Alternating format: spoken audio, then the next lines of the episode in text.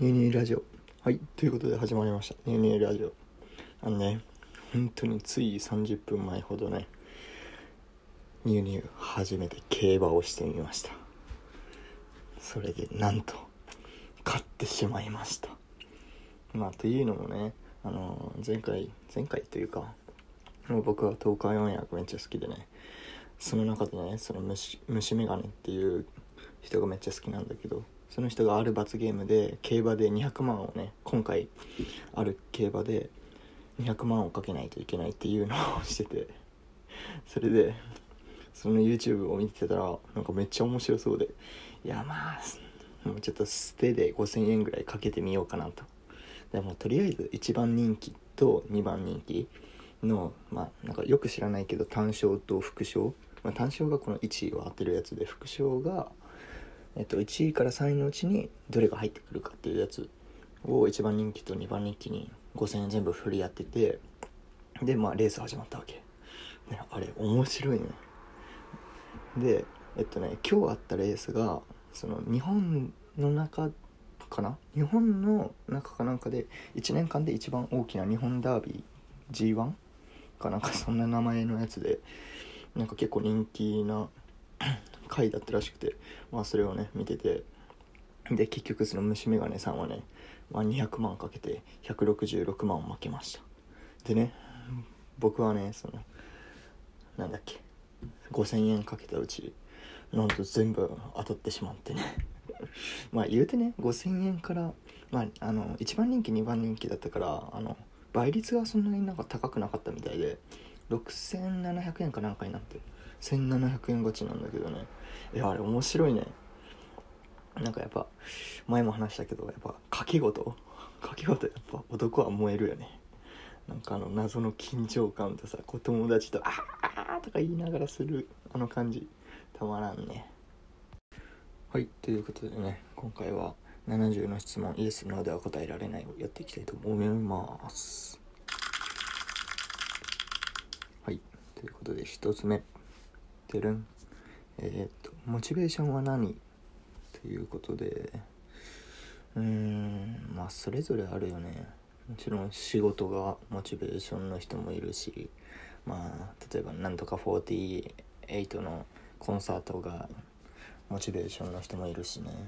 でも残念ながら僕はそんなね好きなアーティストも特にはいないしまあ好きなアイドルとか女優さんとかもそんな特にいるわけじゃなくてってよりもまあなんかな翌日に自分がずっと心待ちにしてたことがあったら嬉しいと思ってて、まあ、例えばだけどなんかそういうことじゃなくて例えばねバーベキューだったりねとか、まあ、友達と遊ぶとかもそういうこともだけどそういうのだとちょっとモチベーション上がるね。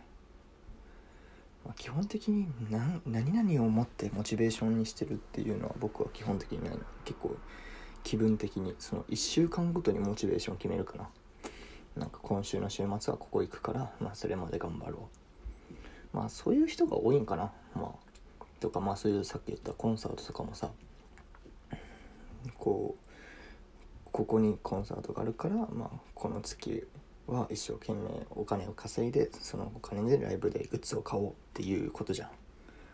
だからねまあ特にはそんなこれっていうものはないけどモチベーションはまあその1週間の週末の楽しみかな。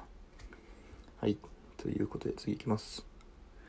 架空のキャラクターを現実世界に呼ぶなら誰？その理由は？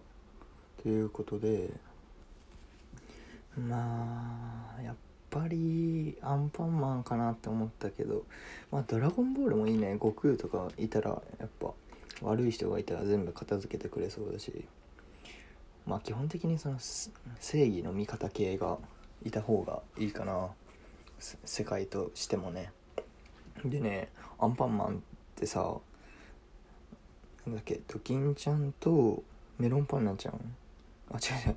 ドキンちゃんと食パンマンだっけな？なんかドキンちゃんって食パンマン好きじゃない？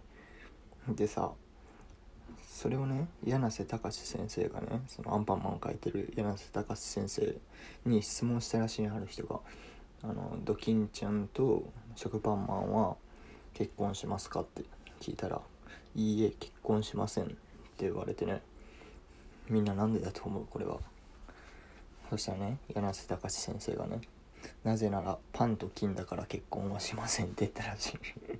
面白くない。ちゃんとそこの設定はしっかり持ってるんだって思ってね。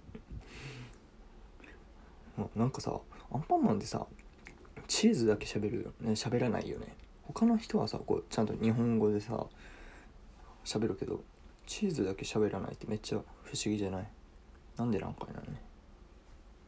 だって他のキャラクターもさ例えば天丼マンとかもさ天丼がまさ喋らんやん。この世の中ではさ。でまあアンパンマンアンパンが喋るはずもないし、まあ、あと,、えっとメロンパンナも喋るはずないけどさ。まあチーズももちろん喋るはずないよ。でもアンパンマンの世界ではさチーズだけ喋らないってめっちゃ不思議じゃない？その日本語をね。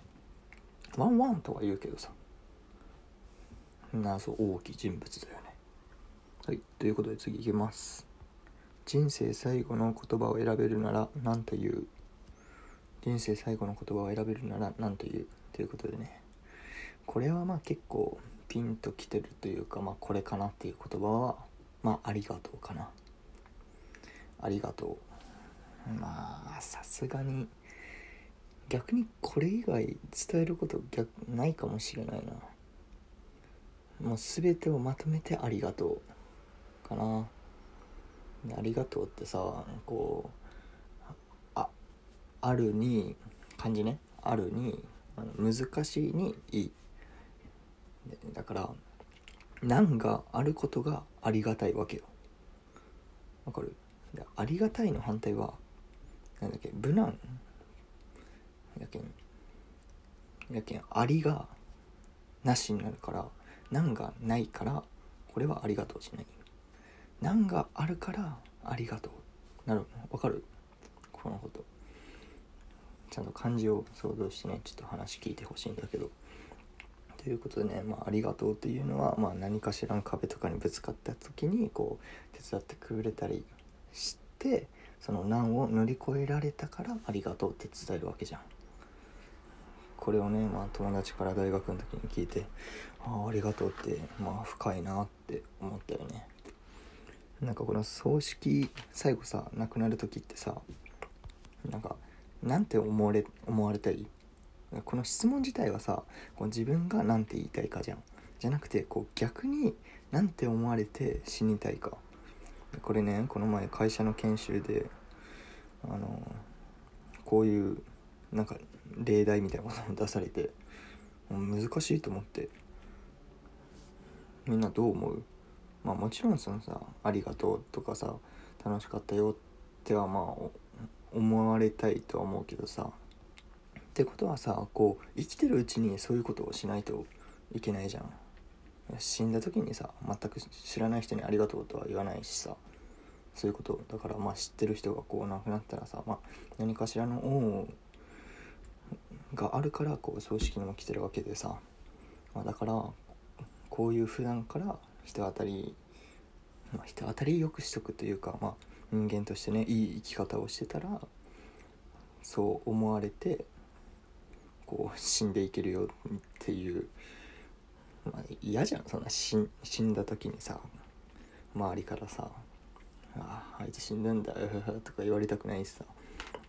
まあそんな人はいないとは思うけど。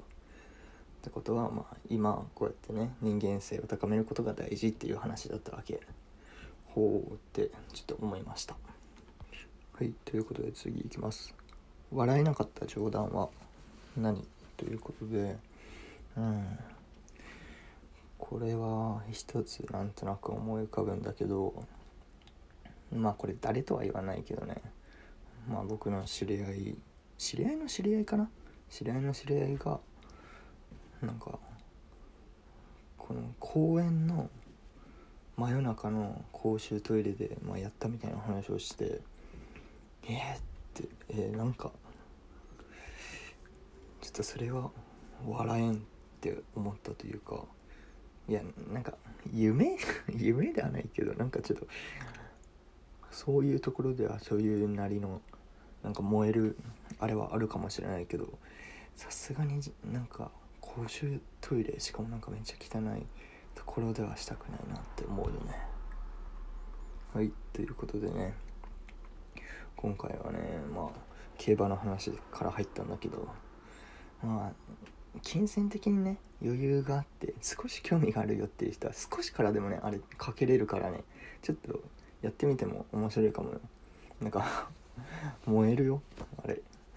こう「いけいけいけいけいけいけいけうわとかこのダメだった時の「うわー」もまあままたそれもいいやん。まあ楽しいからね。ちょっとやってほしいな。もしなんか競馬詳しい人いたら教えてください。はいということで今回終わります。バイチャ。ー